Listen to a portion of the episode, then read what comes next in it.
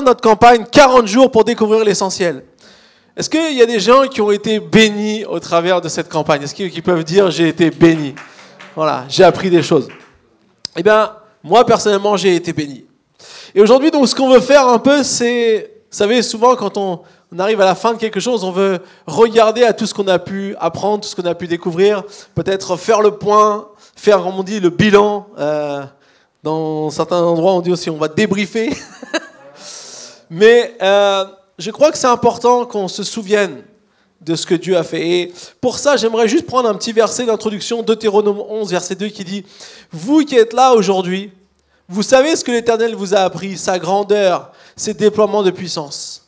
Donc vous savez ce que, que l'Éternel a fait et vous savez ce que vous avez appris. Et donc le, le titre de mon message aussi, c'est Qu'avons-nous appris dans cette campagne?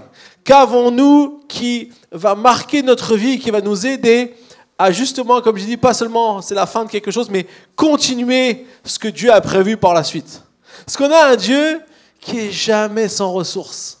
On a un Dieu qui a toujours quelque chose de prévu. Quand une chose se termine, il a déjà planifié une nouvelle chose qui commence. Hein Parfois, nous, on termine des choses et on aimerait revenir à ce qu'on a, ce qu'on a vécu. Moi, je me rappelle le jour où je me suis marié. Quand j'ai terminé cette journée, je me dis ah, j'aimerais bien revivre cette journée. Mais c'était Dieu avait prévu autre chose et Dieu a prévu des belles choses pour toutes ces années aussi où il nous a permis de pouvoir être, m'a permis de pouvoir être marié à la plus belle femme du monde. Désolé pour les autres. Voilà. Donc, euh, alors, aujourd'hui, j'aimerais qu'on puisse voir, voilà, aux choses que nous avons appris. Vous savez, Dieu veut que vous puissiez vivre une vie qui vaut la peine d'être vécue. Je sais pas, aujourd'hui, je parlais encore avec quelqu'un et on cherche tous des, choses pour vivre le bonheur, pour expérimenter la meilleure vie. On, a tous soif d'expérimenter, de vivre, de, pouvoir vraiment euh, vivre notre vie à fond et, on veut tous euh, trouver ce qui, pourrait, nous aider à vivre cela au maximum. Mais je crois que ce que nous avons appris dans cette campagne, c'est que toutes ces choses ne dépendent pas de nous mais qu'elles dépendent de ce que Dieu veut. Et donc, c'est la première chose qu'on va faire, c'est qu'avons-nous appris? On va voir différents thèmes. Premièrement, sur Dieu. Qu'avons-nous appris sur Dieu dans cette campagne? Alors peut-être vous dire, mais pasteur, moi je savais déjà ça. Mais peut-être qu'avons-nous été rappelés? Qu'avons-nous été à nouveau stimulés? Et je pense que des fois ça fait du bien de se rappeler certaines choses qu'on connaît déjà. Si vous prenez vos, petits, euh, vos petites euh, feuilles où vous pouvez écrire dessus, le premier point, c'est ce qui importe, c'est que tout dépend de Dieu et pas de moi. C'est que tout dépend de Dieu et pas de moi. Et pour ça, on va lire Hébreu 2, verset 10. En effet, Dieu a créé tout ce qui existe et pour qui sont toutes choses. Voulait conduire beaucoup de fils à participer à sa gloire. Dieu, celui qui est de toutes choses ont été créées, sont faits pour lui, par lui, il a dans, dans cette grandeur de qui il est, il a décidé de nous prendre comme ses enfants. Comme Lydia disait bien tout à l'heure, il n'y a pas de petits-enfants avec le Seigneur. Il n'y a que des enfants. Nous sommes tous ses enfants. Il veut que nous soyons ses enfants. Il veut que nous puissions faire partie de sa famille. Et donc, on peut voir aussi dans Colossiens 1, verset 16, toutes choses ont été créées par lui et pour lui. Donc c'est un peu la, même chose qui est répétée dans, ici dans Colossiens 1, 16. Donc l'objectif de notre vie dépasse celui qu'on peut se trouver soi-même. Vous savez, une des pires choses, c'est de vouloir vivre sa vie que par nos propres forces, que par nos propres intentions, que par nos propres désirs, que par nos propres volontés. Naturellement, on va essayer. On va essayer de réussir notre vie tout seul. C'est quelque chose qui est en nous. C'est la nature humaine qui est comme ça.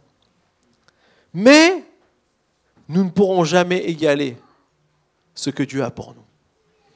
Et quand on découvre ça, on ne parle pas de religion là. On ne parle pas de rites, on ne parle pas de choses qu'il faut accomplir, on ne parle pas de prières ou de, seulement de choses euh, comme ça qu'on peut essayer de faire pour réussir à, avoir quelque part le Dieu qui nous fasse quelque chose qui nous fait du bien. J'étais avec un pasteur hein, l'autre jour, on priait quelqu'un qui, qui avait beaucoup de tourments et tout ça. On prie vraiment pour qu'il soit délivré. Ce pasteur, souvent, quand il y a des gens comme ça, il m'appelle et on va prier ensemble.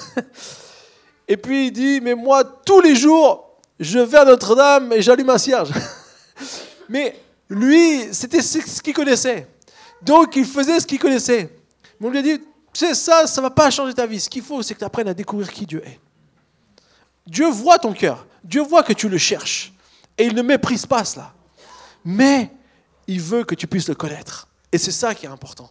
C'est ça que nous devons. C'est nous devons euh, euh, apprendre à, connaître Dieu. L'objectif de notre vie dépasse notre épanouissement personnel, notre bonheur ou notre succès. L'objectif de notre vie, c'est d'accomplir ce que Dieu a préparé pour chacun de nous.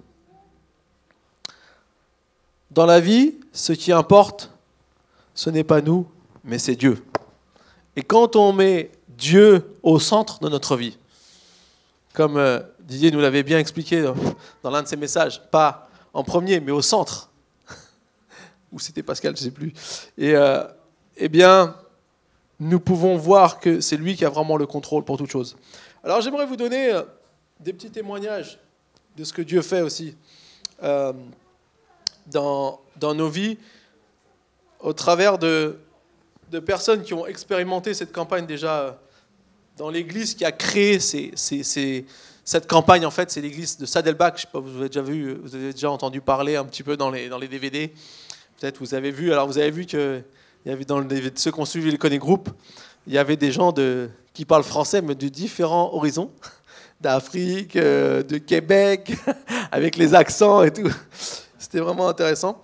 Mais euh, cette église, qui est une grande, grande, grande église, eh bien, euh, le pasteur, justement, avait demandé à tous les membres aussi de, d'envoyer des messages, d'envoyer des emails s'ils ont vécu quelque chose pendant la campagne. Et euh, je trouve que c'est vraiment intéressant aussi de pouvoir euh, euh, voir, on aura aussi nous, nos témoignages à nous tout à l'heure, mais il y a des témoignages qui sont vraiment édifiants et qui nous aident, qui pourront aussi nous aider à avancer. Donc, on va voir la première histoire. Donc c'est un, homme qui écrit au pasteur qui dit « Ma vie a été transformée le premier jour des 40 jours pour découvrir l'essentiel, grâce à la première phrase du livre. Le livre commence par ce n'est pas vous qui décidez. Vous ne pouvez pas imaginer combien ces quelques mots ont modifié ma perspective sur la vie.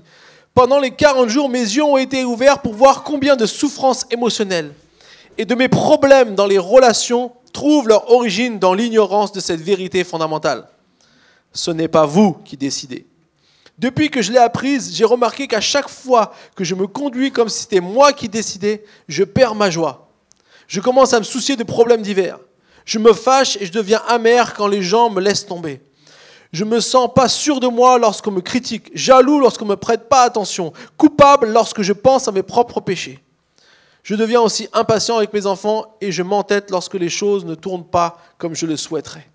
J'ai découvert que la source de toutes ces émotions négatives, le souci, la culpabilité, la peur, l'amertume, le ressentiment, sont toutes le résultat de ma concentration sur moi-même ces cinq dernières semaines, j'ai essayé de détourner mon attention de moi-même et de la concentrer sur Dieu. Toute la journée, je me répète, ce n'est pas moi qui décide, c'est Dieu. Quelle différence ça a fait. Je suis bien plus heureux maintenant. Amen. Je crois que cette, euh, cette petite lettre nous encourage, nous aussi, à suivre cet exemple. C'est vrai que quand on se concentre sur Dieu, il y a des choses qui peut-être parfois peuvent nous donner du souci, qui perdent, leur, qui perdent leur importance. Et du coup, on se concentre sur ce que Dieu veut pour notre vie. Alors, qu'avons-nous appris sur Dieu en deuxièmement? Eh bien, que Dieu fait encore des miracles. Vous êtes d'accord?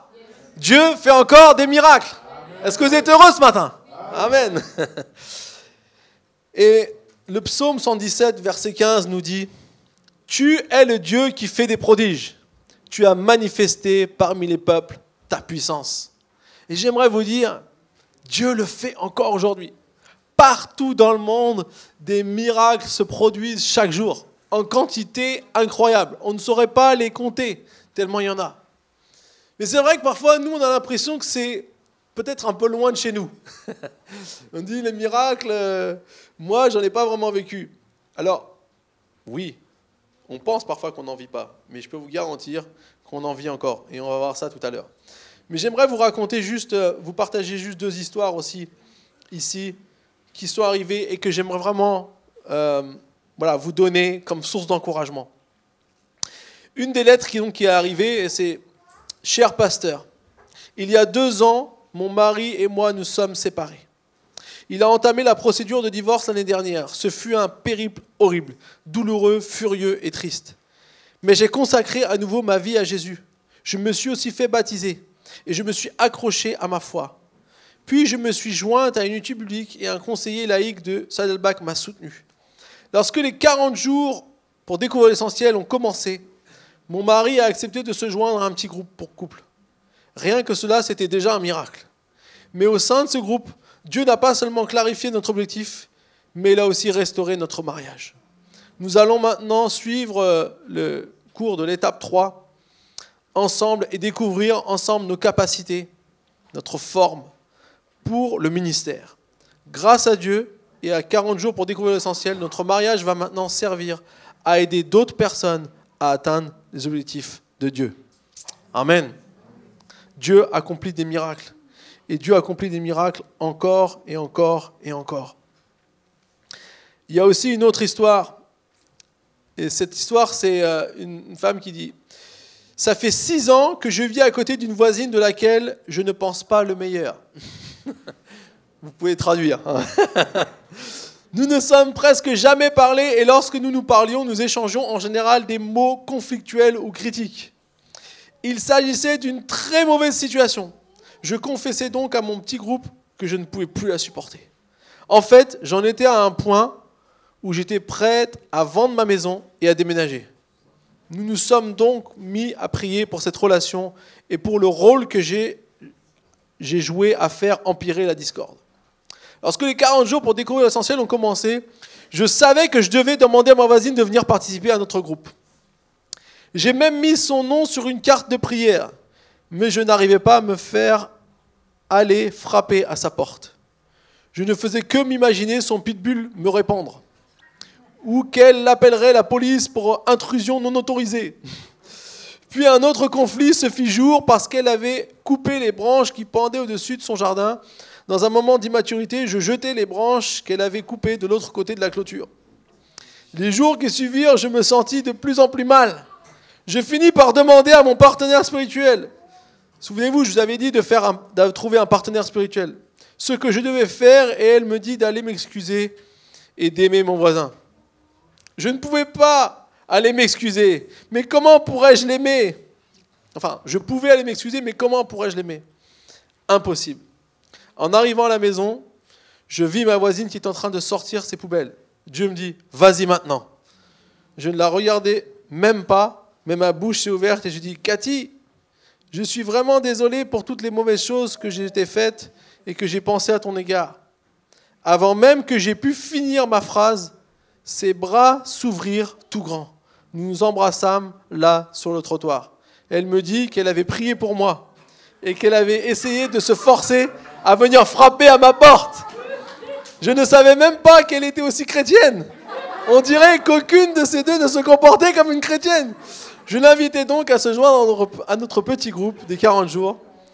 Ça, c'était un autre miracle parce que le jour d'avant, elle avait décidé d'aller à l'église Saddleback. Elle avait entendu parler des 40 jours pour découvrir l'essentiel. Grâce au miracle du pardon, nous sommes maintenant unis au sein de la communion des sœurs chrétiennes et je ne veux plus déménager. voilà, en fait, je vais vous raconter des histoires parce que ça, c'est la vraie vie. C'est bien beau d'être chrétien en disant, voilà, il faut aimer son prochain, en disant toutes sortes de choses, mais quand on est dans la vraie vie, on sait que c'est pas facile. Quand on est dans la vraie vie, Véronique nous a partagé tout à l'heure, c'est pas facile, on est dans des situations où on n'aurait pas voulu se trouver. Quand on est dans la vraie vie, parfois on dit des choses qu'on regrette, parfois on fait des choses qu'on n'aurait pas voulu faire. Mais vous savez quoi? Dieu est plus grand que tout ça. Dieu est plus grand que ça et il accomplit des miracles. Il peut transformer des, des, vies brisées parfois, des, conflits, des, problèmes relationnels en des retrouvailles incroyables. Et moi j'aime ces histoires parce que Dieu est capable de faire des choses qui nous dépassent. Et nous devons nous souvenir que Dieu fait encore des miracles aujourd'hui. Et que Dieu est celui qui nous aide à accomplir au travers de nous son projet qui est l'Église. C'est son projet, l'Église. C'est pas nous qui avons décidé un jour de commencer une église. hein. C'est le projet de Dieu. Et il l'accomplit au travers de nous, malgré nos faiblesses, malgré nos manquements. Alors maintenant, j'aimerais inviter Tracy. Est-ce que tu veux venir, Tracy? Est-ce qu'on peut accueillir Tracy chaleureusement J'aimerais inviter Tracy parce que, bon, ils se réunissent de Connaît Groupe de jeunes, ils se réunissent chez nous. Alors nous, on s'en va dans notre chambre, hein, on les laisse euh, bien tranquilles. Pas de parasites, mais on entend des petits trucs des fois, on va faire à manger, on entend des petits trucs. Et, euh, et du coup, j'entendais Tracy raconter une histoire. Je dis, waouh, ça c'est inspirant. Je dis, Tracy, il faudra que tu le racontes à l'église. Et donc hier, je l'ai appelé chez Tracy. Le jour est arrivé. Alors, elle était un peu euh, intimidée, mais elle va faire ça très bien. C'est une championne. Voilà.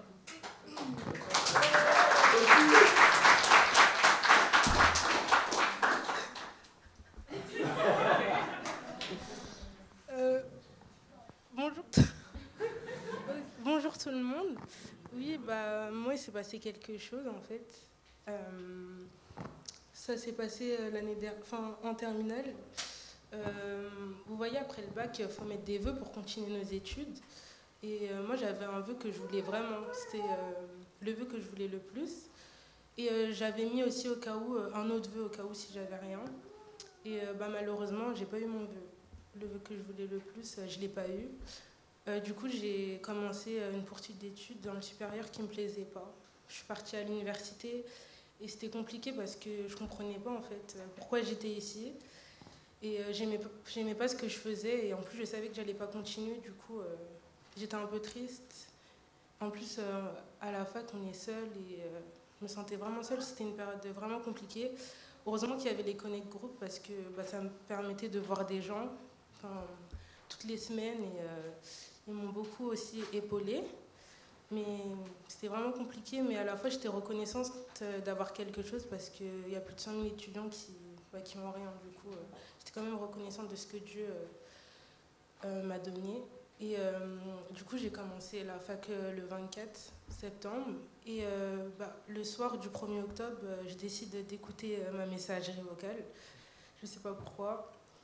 Et j'entends, j'entends un message qui date euh, du 21 septembre, alors que j'avais pris la fac le 24. Euh, j'entends euh, le message qui me dit oui, c'est l'établissement Chariot pour vous dire qu'il reste une place et venez vous inscrire au plus vite. Du coup, j'étais à la fois contente, mais à la fois, je me dis quand même depuis le 21, on est le 1er octobre, je suis contente, mais peut-être que quelqu'un a pris la place, on ne sait pas. Du coup, bah, le lendemain, j'étais à la fac, j'étais y aller plus tôt, et du coup, j'appelle l'établissement, et euh, il me dit, oui, venez tout de suite récupérer votre euh, dossier. Du coup, j'étais à la fac, et je pars dans l'établissement que je voulais, et euh, la directrice, elle me dit, ah, on vous voit enfin, enfin vous. Elle me dit, enfin, elle dit vraiment, je suis choquée depuis 20 années que je suis ici, c'est la première fois qu'il se passe ça. Et que j'étais vraiment chanceuse. Elle m'a dit, demain, joue au loto, c'est sûr que tu as gagné. Euh, elle m'a dit vraiment euh, que j'étais chanceuse. Je voulais lui dire c'est la grâce, mais j'ai pas dit. Et euh, oui, il faut savoir qu'il n'y avait que 10 places sur une centaine de demandes et je suis trop reconnaissante de ce que Dieu a fait parce que je fais partie de ces 10 personnes. Et euh, je le remercie chaque jour euh, parce que je réalise pas en fait. Parce que là, je fais vraiment un truc qui me plaît et que je voulais. Et je suis trop contente de, de ce qu'il a fait. Euh, J'ai fait ma part, il a fait la sienne. Applaudissements pour Tracy. Super. Ok. C'était super. Bah, vous voyez, Dieu fait des miracles aussi parmi nous. Donc, euh, c'est pas seulement euh, aux États-Unis ou je sais pas où, mais aussi ici. Donc, euh, je suis sûr que papa et maman qui sont avec nous aujourd'hui doivent être très contents de pour leur petite euh, chère Tracy. Voilà, Dieu fait des miracles. Et j'aimerais vraiment vous encourager à tous que continuons encore et encore, dans chaque situation qu'on peut vivre, à croire que Dieu fait toujours des miracles. C'est pas juste euh, euh, un concept où parfois on peut dire oui, euh, c'est une coïncidence. Non, Dieu est un Dieu qui fait encore des miracles. Et si on a la foi pour croire qu'il peut faire encore des miracles, on peut voir des choses se passer. quoi qu'il arrive, même si parfois on ne voit pas tout de suite, même si parfois on ne comprend pas pourquoi certaines choses nous arrivent. Après, ça peut arriver aussi qu'il ne se passe pas ce qu'on espérait. Mais je peux vous garantir, quoi qu'il arrive, Dieu vous conduira toujours à bon port. Et il, pourra accomplir des miracles s'il le faut. Alors remercions Dieu pour cela. Amen. Amen. Merci Seigneur. Alors qu'avons-nous appris maintenant sur la vie? Qu'avons-nous appris sur la vie? Alors, la première chose, euh, que j'aimerais, donc euh, premier point que j'aimerais euh, voir avec vous, c'est le fait que la vie est la préparation pour l'éternité. Ecclésiaste 3, verset 11 nous dit Dieu a implanté au tréfonds de l'être humain le sens de l'éternité. Quelque part en nous, nous avons été, nous avons cette, cette dimension qui existe que au, tréfond de notre âme, au tréfond de qui on est, Dieu nous a donné cette vision de l'éternité. Vous savez, il y a beaucoup de gens qui se posent la question qu'est-ce qui va se passer après la mort? Encore euh, cette semaine, j'étais avec des, personnes de, notre immeuble. On, partageait un, moment ensemble, les voisins, et, euh, le, monsieur nous a dit Est-ce que tu crois à la vie après la mort? Les gens sont. Ils s'intéressent à, ils veulent savoir qu'est-ce que nous on pense, parce que tout le monde se pose quand même cette question. Pourquoi? Parce qu'au tréfond de chacun d'entre nous, eh bien, nous avons cette dimension d'éternité. Et c'est pour ça que nous qui sommes chrétiens, qui avons découvert Jésus-Christ et qui savons qu'il y a quelque chose après, nous devons vivre notre vie, pas seulement en pensant que c'est ici et maintenant. Des fois, on dit profite de ta vie parce que après, en gros, tu sais pas ce qui va se passer. Donc profites-en à mort, à fond maintenant. On va parler un peu mieux. Parlons, profites-en à fond et ensuite, sinon tu sais pas ce qui va se passer, tu sais pas ce qui va pouvoir arriver et tu sais pas ce que tu auras pu manquer moi, j'aimerais vous dire autre chose. Vivez votre vie ici sur cette terre en pensant à ce qui va arriver après. pas en disant on ne sait pas ce qui va se passer, mais en pensant à ce qui va arriver après. En ayant cette vision de l'éternité. En nous exerçant déjà ici sur la terre à, faire les choses, à nous préparer pour ensuite entrer dans l'éternité avec la dimension que Dieu veut pour nous. Vous savez, Dieu, là, il veut le meilleur pour nous. sa recette, c'est une recette qui est bonne, qui a déjà fait ses preuves et qui sera toujours euh, source de, joie sur terre. Alors parfois il y a des épreuves, mais ce que nous dit aussi la Bible, c'est que même au milieu des épreuves, on peut se réjouir. Euh, c'est pour ça que c'est une bonne nouvelle, c'est qu'il y a toujours quelque chose de bon qui va venir. Et donc, lorsqu'on vit notre vie euh, en comprenant que c'est Dieu qui nous a conçus et que nous voulons pas, nous voulons pas vivre notre vie, euh, que nous vivons notre vie avec cette, euh, cette idée que c'est pas seulement ici et maintenant qui compte, mais ce qui va, ce qui venir, eh bien, nous pourrons à ce moment-là découvrir euh, les, les, les, réalités qui vont nous accompagner, comme le fait de ne pas avoir peur de ce que peut-être les autres peuvent penser, ou nous dire qu'on n'a pas de valeur, sachant que Dieu nous a donné la valeur. Ou peut-être que quoi que nous voulons, euh, euh, quoi que les gens nous disent, quoi qu'il nous arrive, quoi que nous fassions, notre vie est entre les mains de Dieu. Il veut passer l'éternité avec toi. C'est pas une bonne nouvelle, ça? Il y a quelqu'un qui veut passer l'éternité avec toi. ça, c'est une bonne nouvelle. Et donc, du coup, nous devons réaliser que notre manière de vivre compte. Nous devons avoir une perspective qui n'est pas focalisée seulement sur ce temps sur la terre, mais aussi sur l'éternité. Ça ne veut pas dire qu'on ne vit pas sur Terre, ça ne veut pas dire qu'on ne se réjouit pas des choses qui vont nous arriver sur Terre, mais on a toujours cette perspective de l'éternité. Et il y a, y a, un homme qui s'appelle John qui a écrit aussi là-bas une lettre, il a, il a dit, il a compris que ce n'est pas lui qui contrôle sa vie, car il n'est pas maître de tout ce qui peut lui arriver. Pendant la campagne, il a compris que la vie, ce n'est pas rechercher son propre confort, mais développer son caractère pour l'éternité. Vous savez, si parfois on est défié si parfois on est un peu euh, mis à l'épreuve et des fois on ne comprend pas pourquoi ce collègue de boulot s'acharne sur nous, euh, pourquoi le voisin il est comme ça, pourquoi, pourquoi on est obligé de subir ces tensions, bah, parfois c'est aussi un, moyen que Dieu se sert pour travailler aussi notre caractère. Et donc il, disait, j'ai appris à aimer Dieu pour qui il est, et non pas seulement pour ce qu'il m'apporte, et pas seulement pour ce qu'il m'apporte. J'ai appris que mon but est d'aimer les autres et que mon modèle est Jésus-Christ, auquel je veux ressembler. De plus, lorsque je sers les autres, c'est Dieu que je sers. Enfin, je veux être un témoin vivant de la bonne nouvelle et propager partout et la propager partout où je vais. En fait, ça résume un peu ce qu'on a vu dans, euh, dans ces 40 jours. Et je crois que c'est ça, vivre sa vie en pensant à l'éternité. C'est en accomplissant les choses pour lesquelles Dieu nous a créés, les objectifs pour lesquels Dieu nous a créés. Je ne vis plus pour moi-même, mais c'est pour ce que Dieu, c'est pour que Dieu a pour moi dans l'éternité. La deuxième chose que j'aimerais partager avec vous aujourd'hui, c'est nous avons appris que euh, donc le, deuxième sur qu'avons-nous appris sur la vie, c'est que nous avons été mis sur cette terre pour cinq objectifs. Nous avons été mis sur cette terre pour cinq objectifs. Proverbe 16, 4 nous dit L'Éternel a tout fait pour lui-même. L'Éternel a aussi tout fait pour un but. C'est important de comprendre que nous avons été mis sur cette terre pour euh, justement euh, développer ces cinq objectifs. Alors on va se les rappeler ce matin et j'aimerais vous dire ce sont l'essence de, de ce que c'est de vivre la foi chrétienne. Et on doit toujours les garder précieusement. On doit toujours les, garder comme une référence sur laquelle on peut se ramener. Parce que bien sûr la vie va faire que ça et là, des choses vont se passer, euh, des, situations vont arriver, on ne va pas forcément être euh, euh, bien par rapport à, ce que Dieu veut. Mais j'aimerais aussi vous dire que c'est ce que nous, nous désirons dans notre Église. Et bien avant qu'on enseigne ces cinq objectifs, c'était déjà dans notre cœur.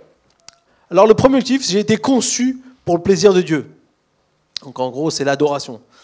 Eh bien, dans, notre Église, parce qu'on avait aussi euh, amené cette, vision et ces valeurs qu'on voulait pour notre Église, avec l'acronyme qu'on a de l'Église qu'on appelle Imagine, parce qu'on a un Dieu qui est plus grand qu'on peut, peut imaginer, mais c'est aussi un acronyme des valeurs qu'on veut avoir. On veut s'identifier à des valeurs. Et donc la première valeur qu'on voulait s'identifier, c'est apprendre à développer une intimité avec Dieu. Donc euh, euh, vous pouvez remplir, donc apprendre à développer une intimité avec Dieu. On a été conçu pour le plaisir de Dieu et son but, c'est de, se, faire connaître à nous. Et donc, nous, ce qu'on veut, c'est développer une intimité avec lui. La deuxième, le deuxième objectif qu'on a vu dans cette campagne, c'est on a été conçu pour la famille de Dieu.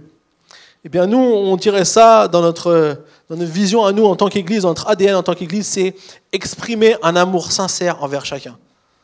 Et ça, c'est pas facile des fois. Hein. Euh, une famille, c'est des frères et des sœurs, et on sait que dans une famille, c'est pas toujours euh, on se fait toujours des bisous. Hein. Parfois, on se dit des choses. Euh, on parle à la famille comme on ne parlait pas des fois aux autres. Hein. On n'est plus cash. Mais c'est là aussi on peut exprimer le pardon, c'est là aussi on peut exprimer justement l'amour. Et donc, exprimer un amour sincère envers chacun, c'est ce que nous voulons en tant que chrétiens.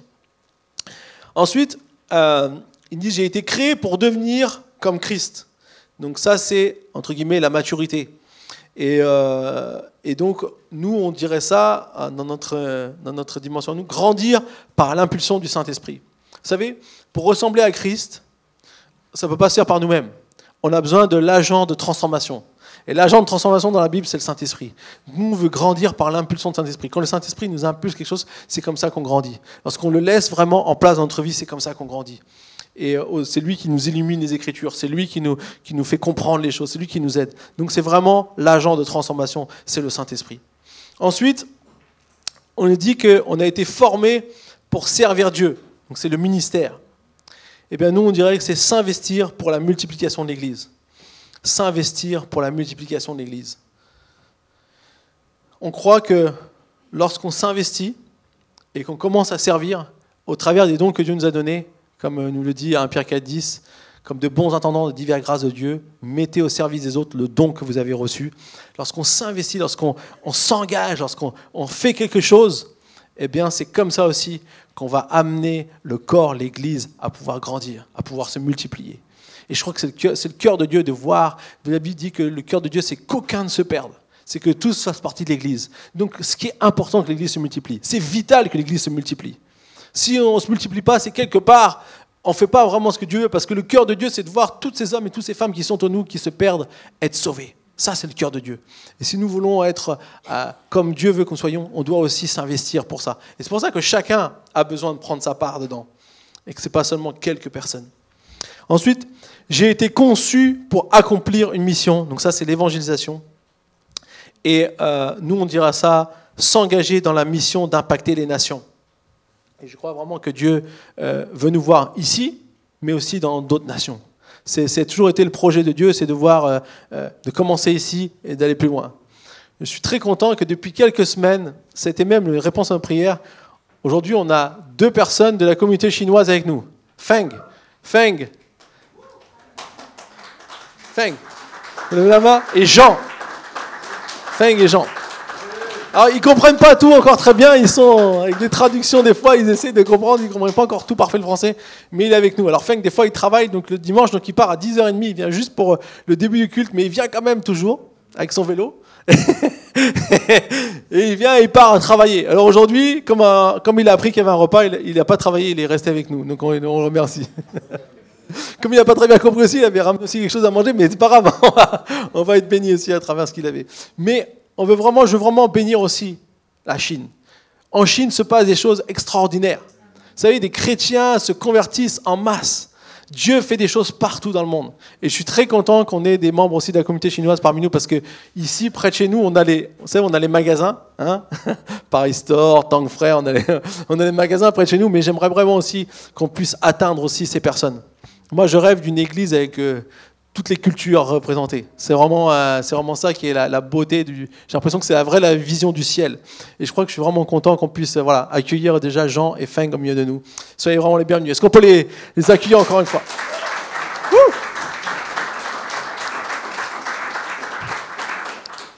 Alors, ça, c'est les cinq objectifs, mais vous savez que nous, dans, dans Imagine, on a une sixième, on a une sixième signification, et j'aimerais juste m'attarder quelques instants sur cette dimension. Cette dimension, c'est de croire dans le potentiel de chaque génération. En fait, nous, on veut vraiment aussi, dès le début, transmettre aux plus jeunes ce qu'on a reçu. Et pas seulement euh, ce qui vient de nous, mais ce qui vient de Dieu. Et les voir comme l'Église d'aujourd'hui. Vous savez, je crois que parfois, dans beaucoup d'églises, on sous-estime la capacité des enfants à être des disciples les enfants peuvent être des disciples. Alors bien sûr, on prend le temps pour qu'ils se fassent baptiser quand ils ont vraiment décidé de le faire. Mais dès le plus jeune âge, je peux vous garantir, ils peuvent accomplir des choses extraordinaires. Et nous, on croit ça. Et en ce moment, ils sont de l'autre côté, ils vont nous préparer, ils vont venir aussi faire la fête avec nous tout à l'heure, parce que c'était hors de question de faire la fête sans les enfants. Mais la, réalité, c'est que euh, ce que nous, là-bas, on leur enseigne, et ce que nous, on veut aussi, c'est qu'ils deviennent une église à eux. Vous savez, en fait, Imaginez-vous un peu la chose comme ça. En fait, ils vont là-bas, ils vont, ils vont faire leur, leur, réunion. Alors, de temps, en temps, on leur fait un culte complet. Donc, ils ont la louange pour eux, donc ils peuvent s'exprimer comme ça à leur manière. Et, ensuite, ils ont toujours un petit message, alors sous forme ludique, bien sûr, parce qu'il faut que ça soit fun, parce qu'on veut que les enfants, ils ont envie d'aller à l'église. On veut pas qu'ils disent, oh là là, encore une, une, leçon de plus, encore. Non, on veut qu'ils aillent à l'église, qu'ils apprennent des choses, mais que ça soit fait d'une manière pédagogique pour eux. Et donc, si vous, pour vous imaginer, vous avez l'église les enfants sont là, au milieu. C'est l'église. Ils sont l'église déjà. Ils ne sont pas seulement en train de se préparer pour être l'église. Ils sont déjà l'église. Et puis quand ils grandissent, d'un ce coup, les murs tombent et ils se retrouvent dans l'église des jeunes. et donc là, ils sont avec les jeunes et donc peut-être un jour aussi on aura une église totalement avec eux, avec des jeunes, entre guillemets, euh, on va dire euh, au sein de notre église, mais où ils auront aussi la possibilité de s'exprimer à leur manière, comme nous on fait le Connaît Group des jeunes. Et donc, ils grandissent, puis d'un seul coup, les murs tombent et ils se retrouvent dans l'église. Mais ils ont toujours été l'église. Ça, c'est comme des poupées russes. Il y a toujours un niveau supérieur. Et ça, c'est notre vision pour, pour les enfants. Nous, on croit qu'ils sont là au cœur de, de, l'Église. Et c'est pour ça que nous, on veut croire dans le potentiel de chaque génération et surtout des générations qui viennent. J'aimerais vous poser une petite question ce matin. Qui s'est converti avant l'âge de 20 ans? Levez la main. Avant l'âge de 20 ans. Alors je crois qu'il y a déjà une bonne moitié. Qui s'est converti avant l'âge de 30 ans Qui s'est converti avant l'âge de 40 ans Il n'y en a plus que 2, 3. Et après, on va passer à 60. Qui s'est converti avant l'âge de 60 ans ah, Une personne. Donc vous voyez, juste pour vous montrer, plus on est jeune, plus on a facilité à donner son cœur à Jésus. C'est pour ça que l'Église doit comprendre que notre mission, c'est de gagner des âmes C'est pas de, de, de, confronter les générations. C'est de, pouvoir à chaque génération et surtout d'introduire les enfants, les jeunes à la foi. Et de pouvoir être une église qui croit en eux, qui développe leur potentiel, qui veut voir les choses avancer. Et ça, c'est ce que nous, on veut faire en tant qu'église. Imagine. Amen? Amen. Alors maintenant, euh, je vais passer donc à un autre. Alors, juste pour vous donner une petite anecdote aussi, dans, le, dans la campagne 40 jours, il y a une personne qui a. Sa sœur était impliquée dans une église catholique. Et elle a donc euh, euh, elle a partagé à sa sœur tout ce qui vivait dans l'église à Saddleback. Et elle a acheté un livre et elle l'a offert au curé. Le curé, quand il a lu ça, il était en larmes. Il est venu le voir, il a dit à cette femme Aide-moi à l'enseigner à toute la communauté toute la communauté d'une petite ville aux États-Unis catholique a commencé à appliquer les cinq objectifs pour leur vie.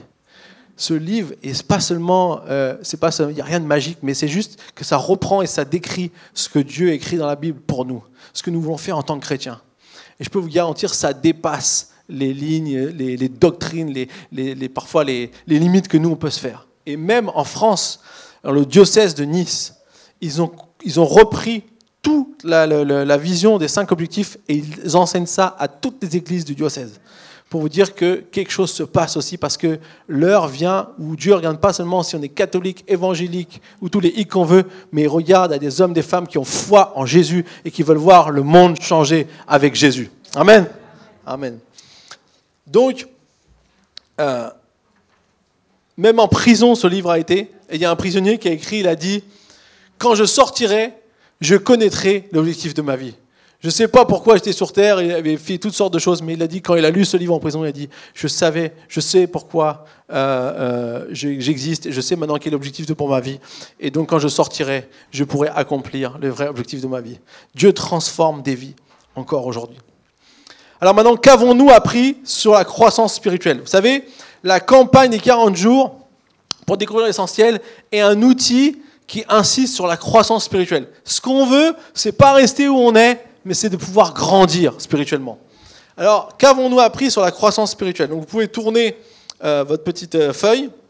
Alors derrière, je vous ai mis, je vous ai remis les cinq mots qu'on a vus dans la vision Imagine pour que vous puissiez retrouver l'acronyme Imagine. Ensuite, sur la croissance spirituelle. Premièrement, que nous grandissons en nous engageant. Nous grandissons en nous engageant. Euh, il faut bien se rendre compte que d'aller à l'église chaque dimanche ne fait pas de nous des chrétiens matures. On peut aller à l'église tous les dimanches.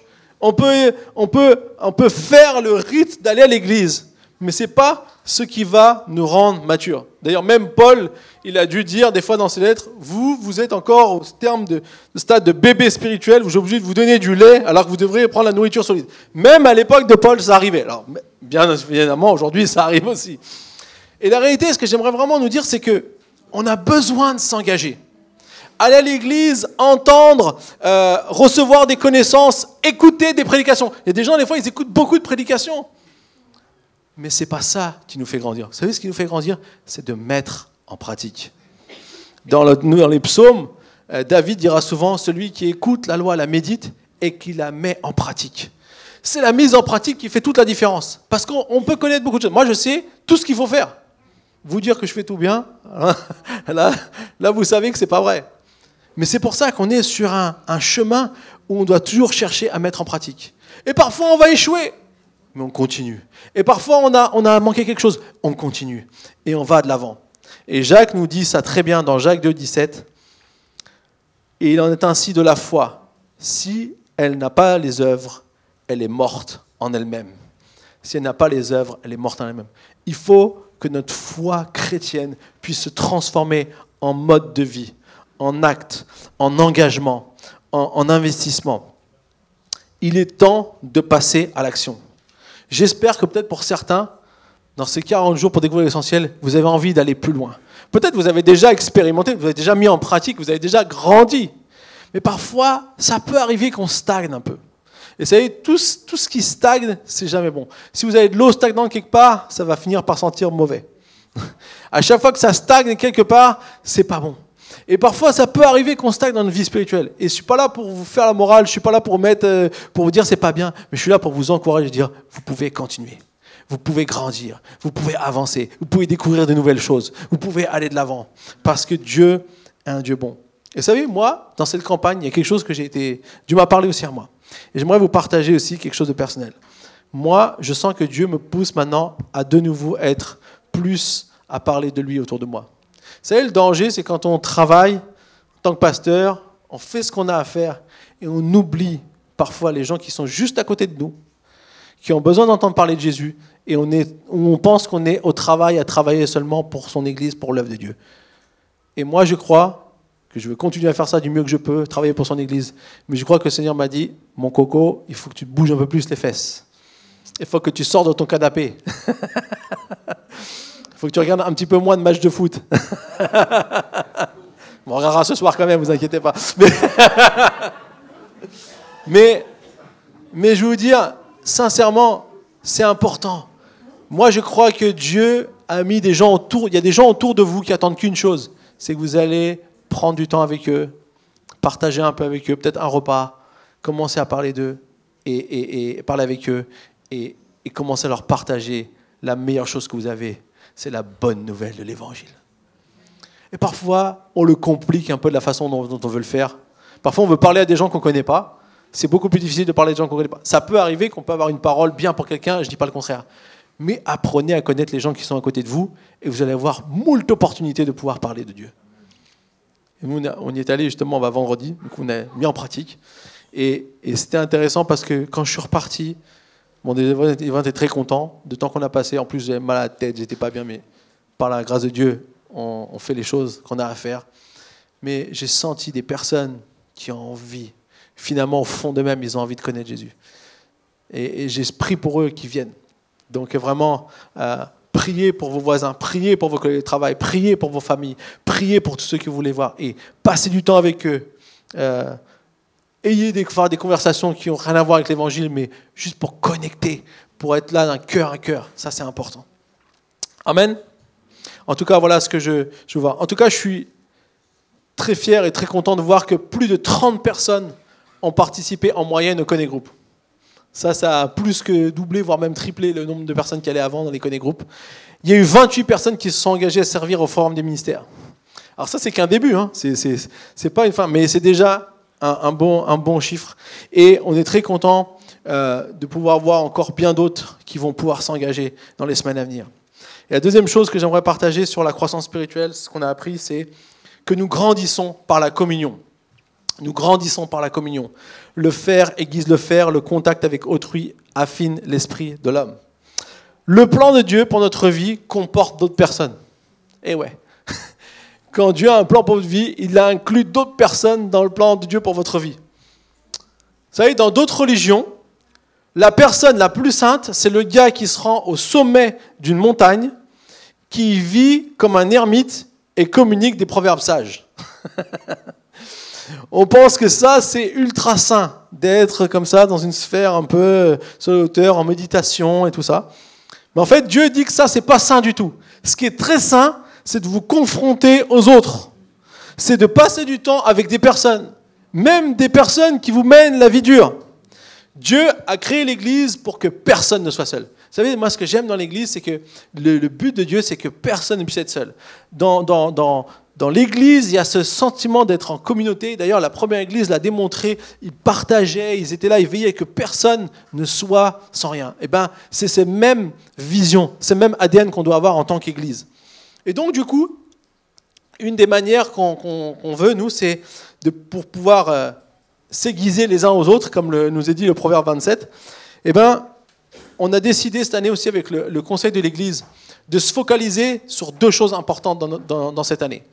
Premièrement, c'est tous nos cultes aussi, de faire grandir l'équipe de louanges et tout ça, de pouvoir aussi avoir des, soirées de prière qui puissent être, euh, qui puissent être bonnes le premier vendredi du mois et où on peut vraiment aussi expérimenter euh, vraiment la, louange et venir louer, adorer Dieu, et expérimenter aussi peut-être des guérisons, des, victoires. Moi, j'aspire à tout ça. Je dis Seigneur, on veut vivre ces choses-là, mais aussi de prendre du temps les uns avec les autres. Et pour ça, notre outil, c'est de développer les connect groupes. Vous savez, les connect groupes, c'est pas juste pour faire bien avoir des connect groupes, et puis, c'est vraiment, il y a quelque chose peut-être qu'on n'imagine pas de la portée que ça peut avoir sur notre vie.